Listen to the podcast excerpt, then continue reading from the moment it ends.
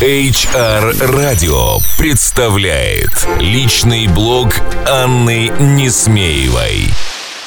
Добрый день, дорогие коллеги, HR, пиарщики и коммуникаторы. Все, кто сегодня слушает нас на волнах HR радио. Сегодня вторник, и снова с вами я, Анна Несмеева. А, я сегодня хотела бы поговорить с вами о том, а, как организована а, мотивация, как организовано наказание и поощрение в современных командах. Сегодня мы все пленены историями о том, что есть чудесный мотивирующий менеджмент, что есть эмоциональный интеллект, что существуют волшебные бирюзовые организации.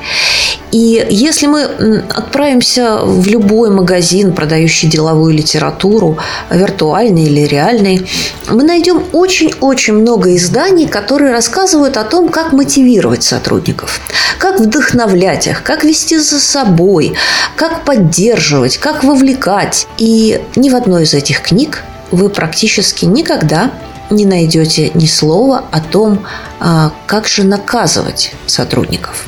А ведь любой из вас, э, если он когда-нибудь руководил командой или был функциональным менеджером, и уж тем более был руководителем э, компании, знает, что какой бы идеальный сотрудник и коллектив не был, косяки неизбежны. И если в случае ошибки мы можем проработать ее и двигаться дальше, э, то в случае сознательного косяка, пренебрежения своими обязанностями, пренебрежением правилами, сделать это невозможно. Так что же советует нам современный менеджмент? Вдохновлять, поощрять, просто не замечать и забыть, идти дальше. А, но в этом случае а, авторитет руководителя исчезнет.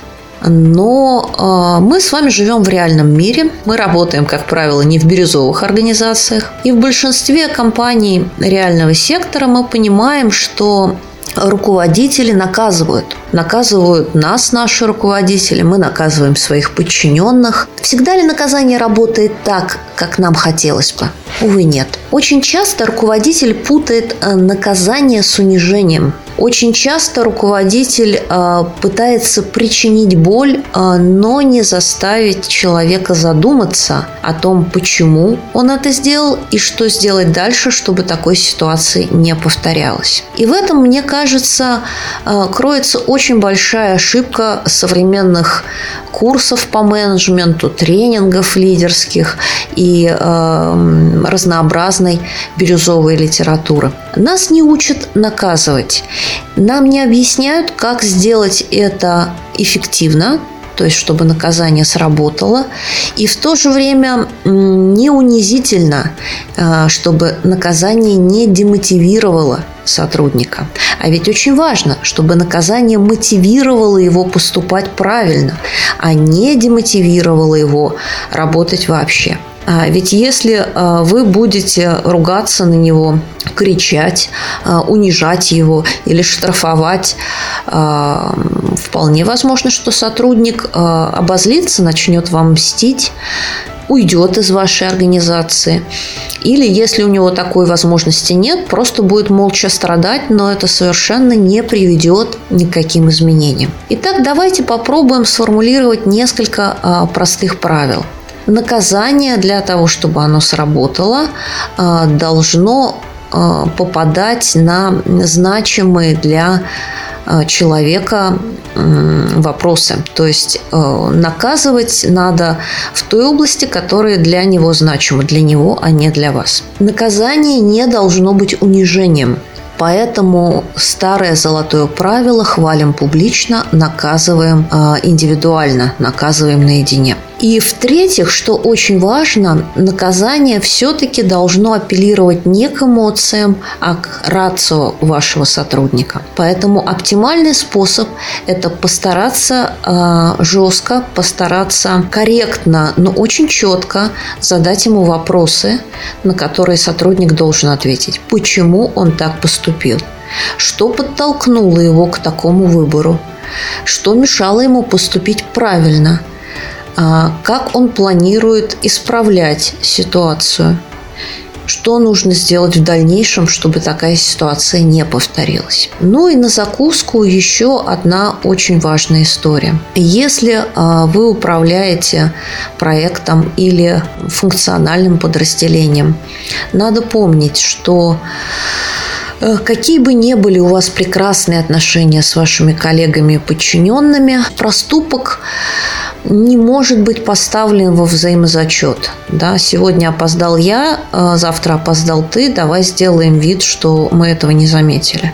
Сегодня я не заполнила регламент, а завтра ты не положил а, на место отвертку, давай сделаем вид, что мы этого не заметили. Но вот как менеджер будет наказывать себя за свои ошибки, это уже вопрос к нему и э, вам стоит над этим подумать. Ну и, конечно, э, для того, чтобы наказание работало, мы понимаем, что э, негативная мотивация не должна быть слишком частой.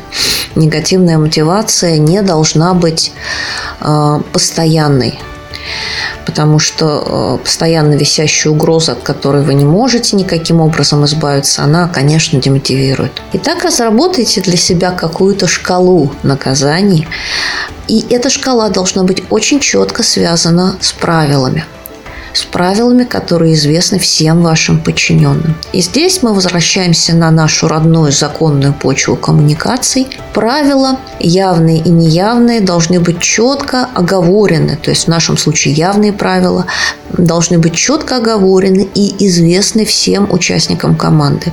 И ваша задача как менеджеров познакомить их с этими правилами и объяснить необходимость их выполнения и показать, какие санкции следуют за их нарушение. И здесь, конечно, правильно организованные коммуникации позволят сотрудникам избежать наказания. Ну что же, на этом о наказаниях и поощрениях мы на сегодня закончили. Я прощаюсь с вами. Это была я, Анна Несмеева. Ну а мы услышимся с вами через неделю на волнах HR радио. До встречи! HR Radio представляет личный блог Анны Несмеевой. Слушайте каждый вторник. Личный опыт в области внутренних коммуникаций, корпоративной культуры и внутреннего пиар. Простые и практические решения. Каждый вторник. Личный блог Анны Несмеевой в эфире HR Radio на сайте hrradio.ru и на странице в Фейсбуке facebook slash hrradio.ru